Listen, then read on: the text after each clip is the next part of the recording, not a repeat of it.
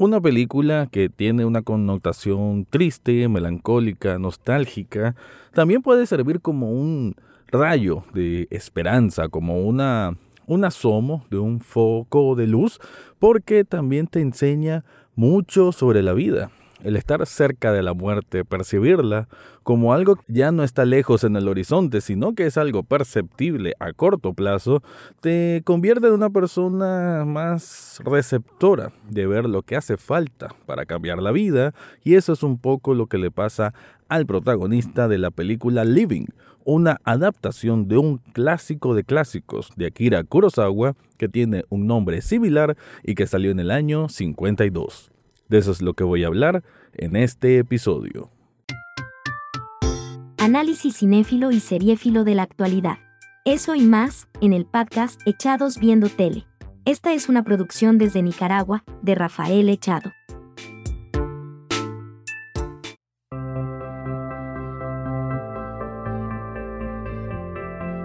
Bienvenido o bienvenida a un nuevo episodio de Echados Viendo Tele. Este es el programa para escuchar críticas, comentarios, opinión del mundo de las series y algunas veces de películas. En este caso, te hablo de una película que en realidad se estrenó en 2022, pero es recién ahora que llegó a una plataforma, en este caso HBO Max, y que yo no había escuchado mucho de ella, en realidad. A veces hay películas que bueno, se te escapan un poco del radar y quizás esta había sido una de ellas. Sí recuerdo que a Bill Nighy, creo que así se pronuncia su apellido, si no pues ahí me disculpas, pero así lo voy a pronunciar, pero Bill Nighy sí lo conocía por diversas películas, no más de corte de comedia británica, pero siempre es como de ese tipo de actores que uno recuerda porque bueno, al final eh, me parece, al menos así es la percepción que tengo, que el sindicato de actores británicos es mucho más corto que el norteamericano y por ende, cuando ves una producción, sea serie, sea para televisión, pues sea película eh, británica, vas a encontrar que se repiten varios de estos personajes, de estas personas. Y Bill Nighy es uno que aparece en varias, ¿no? Pero casi siempre como actor secundario. En este le dan el rol protagónico y vaya que lo hace muy bien porque incluso le ganó una nominación al Oscar y no sé si también al Globo de Oro. De ahí es que recuerdo la película. Pero no había escudriñado más al respecto, de hecho ni siquiera había visto el tráiler. Y ahora que ya la pude ver y que aquí estoy hablando de la misma, debo decir que es de ese tipo de filmes que me siento contento de haber podido verlo.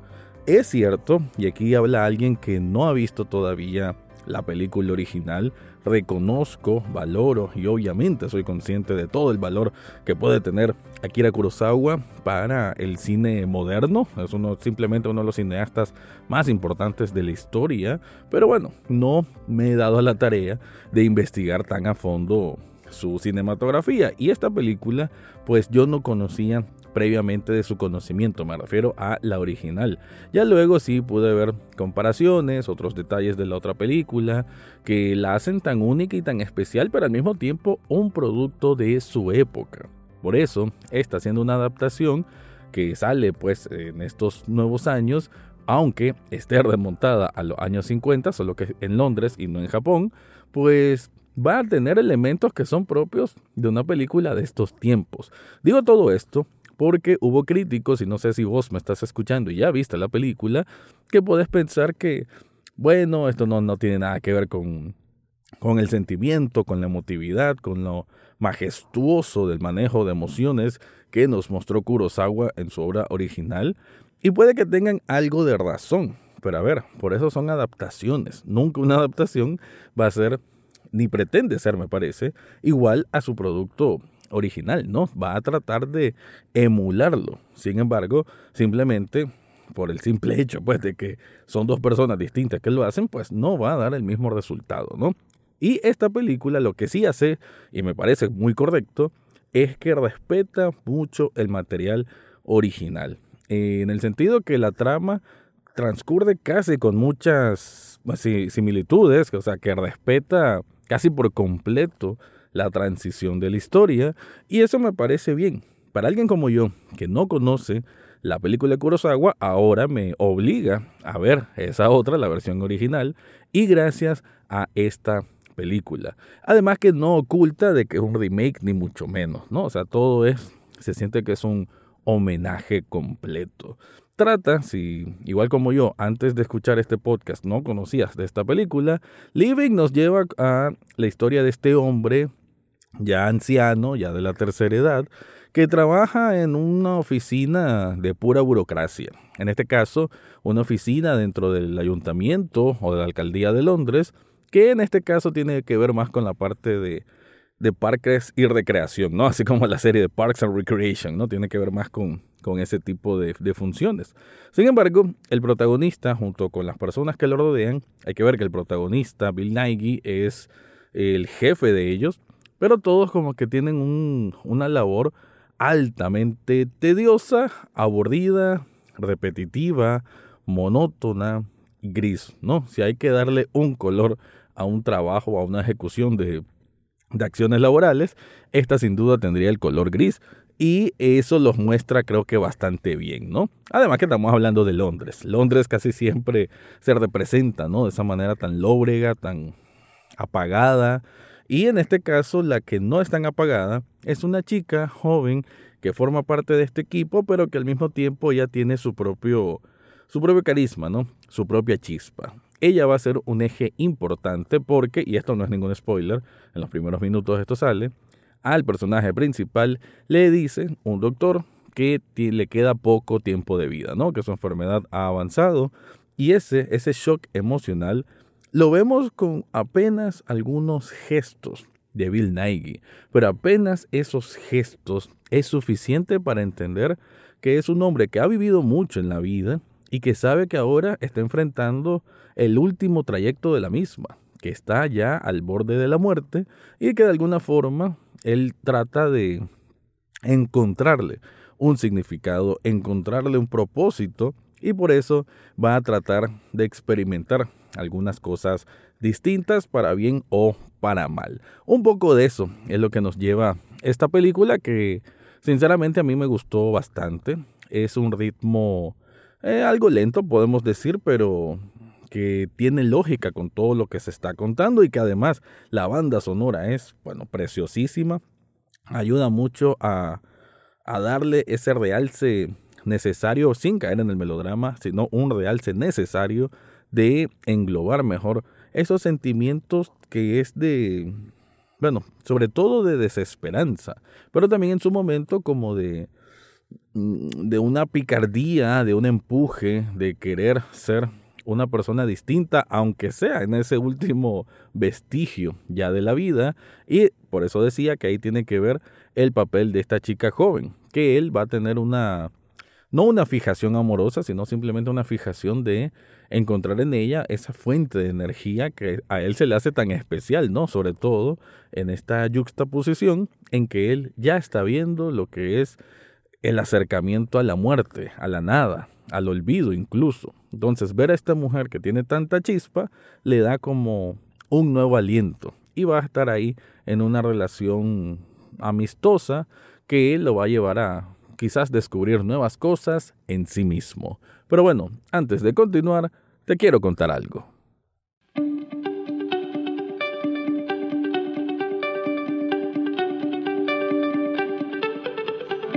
Si estás buscando un regalo especial para vos mismo, porque no, o para una persona que te importe mucho, yo te recomiendo Shop Nicaragua. Esta tienda de sublimación tiene, bueno, el diseño que a vos se te ocurra lo puedes plasmar en una camiseta de alta calidad, en diferente tamaño, en diferente color, y el diseño puede ser de lo que se te venga en mente. Una película, el nombre de una serie, de un anime, el nombre de una banda que te guste un montón o cualquier otra cosa. Pero no solamente en camisetas, ah, también hay artículos como tazas, hoodies, vasos térmicos, pósters metálicos y hasta artículos para celular. Yo estoy muy contento con todos los productos de Sublishop Nicaragua y por eso es que te lo recomiendo a vos que me estás escuchando. En las notas de este episodio te dejo el enlace para que descubras todo lo que ofrecen ahí.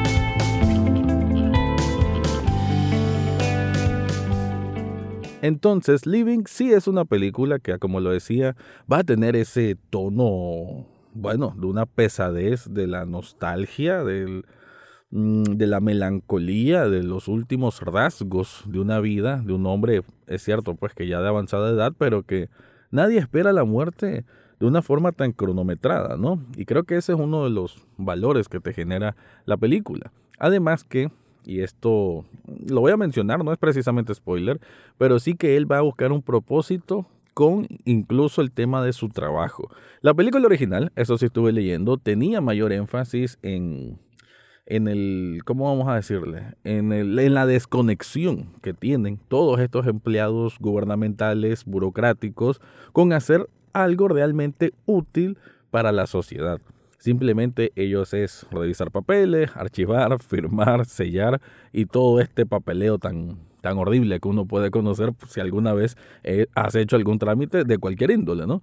Y ellos son parte de ese sistema burocrático. Entonces la película, la original, entendí que sí tiene una especie de mayor crítica a, bueno, sí, al propósito, ¿no? De estas personas y cómo este hombre que formaba parte de ese engranaje tan tedioso, pues a raíz de que va a encontrar o va a tener la muerte a la vuelta de la esquina, es que intenta aportar algo más, no quedarse como uno del montón, un burócrata más, sino realmente ejercer una acción que pueda ser buena para alguna parte de la sociedad. Eso también se mira en esta película y digamos que tal vez suavizan un poco el papel de los otros que lo acompañan. Ya lo mencioné que él era el jefe de un grupo de, caballeros, de gentlemen, y esta mujer, esta joven.